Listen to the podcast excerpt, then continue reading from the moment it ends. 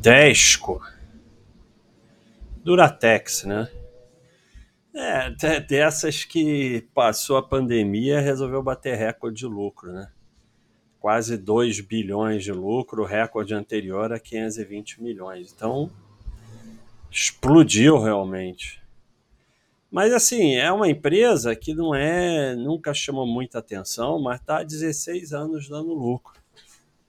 16 anos de lucro consecutivos, né? E a IPO há 71 anos, é uma empresa.